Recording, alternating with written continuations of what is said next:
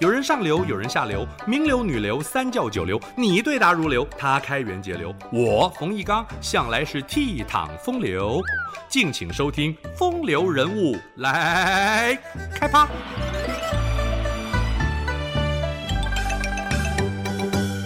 晋朝的祖逖闻鸡起舞，他的一生伟大而传奇。祖逖得到民心爱戴，是因为他以仁义的本心做事，而不是刻意去做仁义的事，好沽名钓誉。祖逖北伐，壮志未酬，但是他仁侠仗义的形象让后人敬仰不已。宋朝的文天祥在《正气歌》中赞扬的“或为渡江楫，慷慨吞壶节”，说的就是祖逖渡江北伐的豪情壮志。祖逖出身河北范阳郡的世家大族，年幼时父母去世，由兄长们照顾抚养。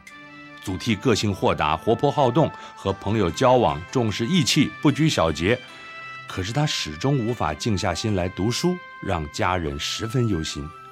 祖逖个性慷慨，经常以兄长的名义把家里的存粮、布料拿来救济穷人，乡里宗亲对他颇为看重。年近二十，突然开窍，开始用功，涉猎古今典籍，还到京城洛阳请教名儒才学之道，人人称赞他有济世之才。祖逖被举荐孝廉，但是并未上任当官，和好友刘琨志趣相投，经常促膝长谈，论及天下局势，总是特别激动昂扬。有一次谈话到深夜。祖逖朦胧入睡，突然听到屋外的鸡鸣声，他立刻叫醒刘琨，两人到院中舞剑锻炼。刘琨也有居安思危的忧患意识，枕戈待旦，随时可以上阵杀敌。不久，爆发了八王之乱，长达十六年的皇室内乱，让北境的匈奴有机可乘。永嘉之祸。匈奴人攻陷洛阳，晋怀帝被俘，西晋灭亡，山河破碎。祖逖带着乡亲好几百户人家南下迁徙。北方的大好江山已被匈奴等外族占领，他们据地建国，史称五胡十六国。司马睿在南方即位，就是东晋元帝。祖逖被任命为徐州刺史。不久又调任军队长官，他认为匡复中原是当务之急。皇帝有感于祖逖一片赤诚，封他为奋威将军、豫州刺史。但是其他大臣只求苟安，晋元帝也无心北伐，于是只给了祖逖一千人的粮食和三千匹布作为战斗物资，连盔甲和兵器都没有。祖逖得自行去招募士兵，制造武器。他并不气馁，带着随他南下的一批人渡长江北上，望着滔滔江水，回想年轻时和刘琨闻鸡起舞的豪情，不禁感慨万千。祖逖急急渡江，拔出佩剑，敲打船桨，发誓：如果不能廓清中原，还给百姓安宁，我就不再回来。言辞壮烈，同行者无不感动。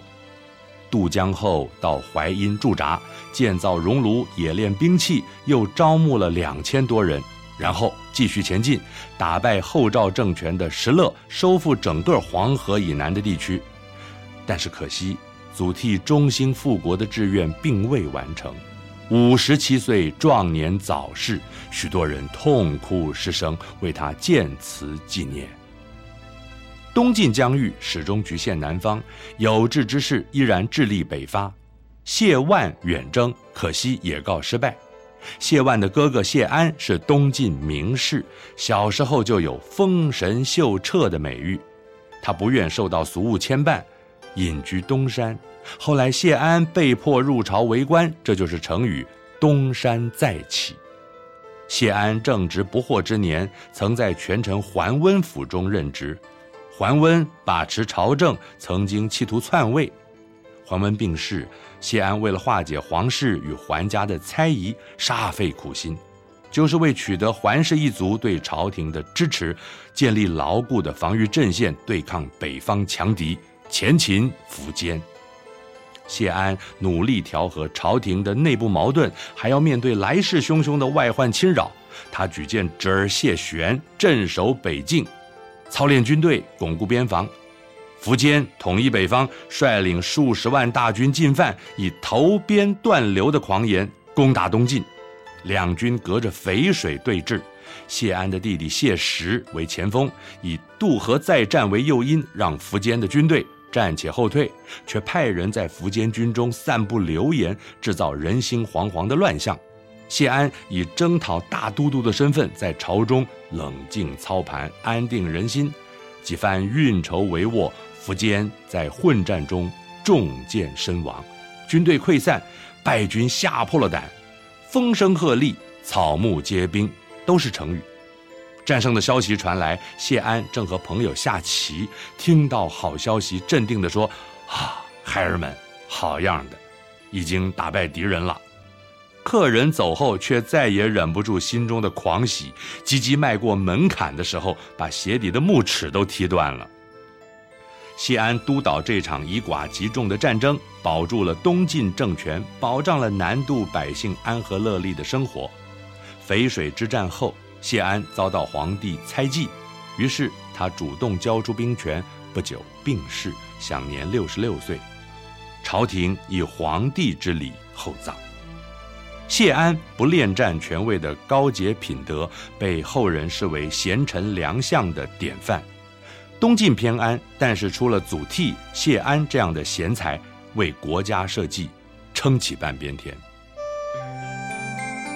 以上风流人物来开趴，由中华文化永续发展基金会直播。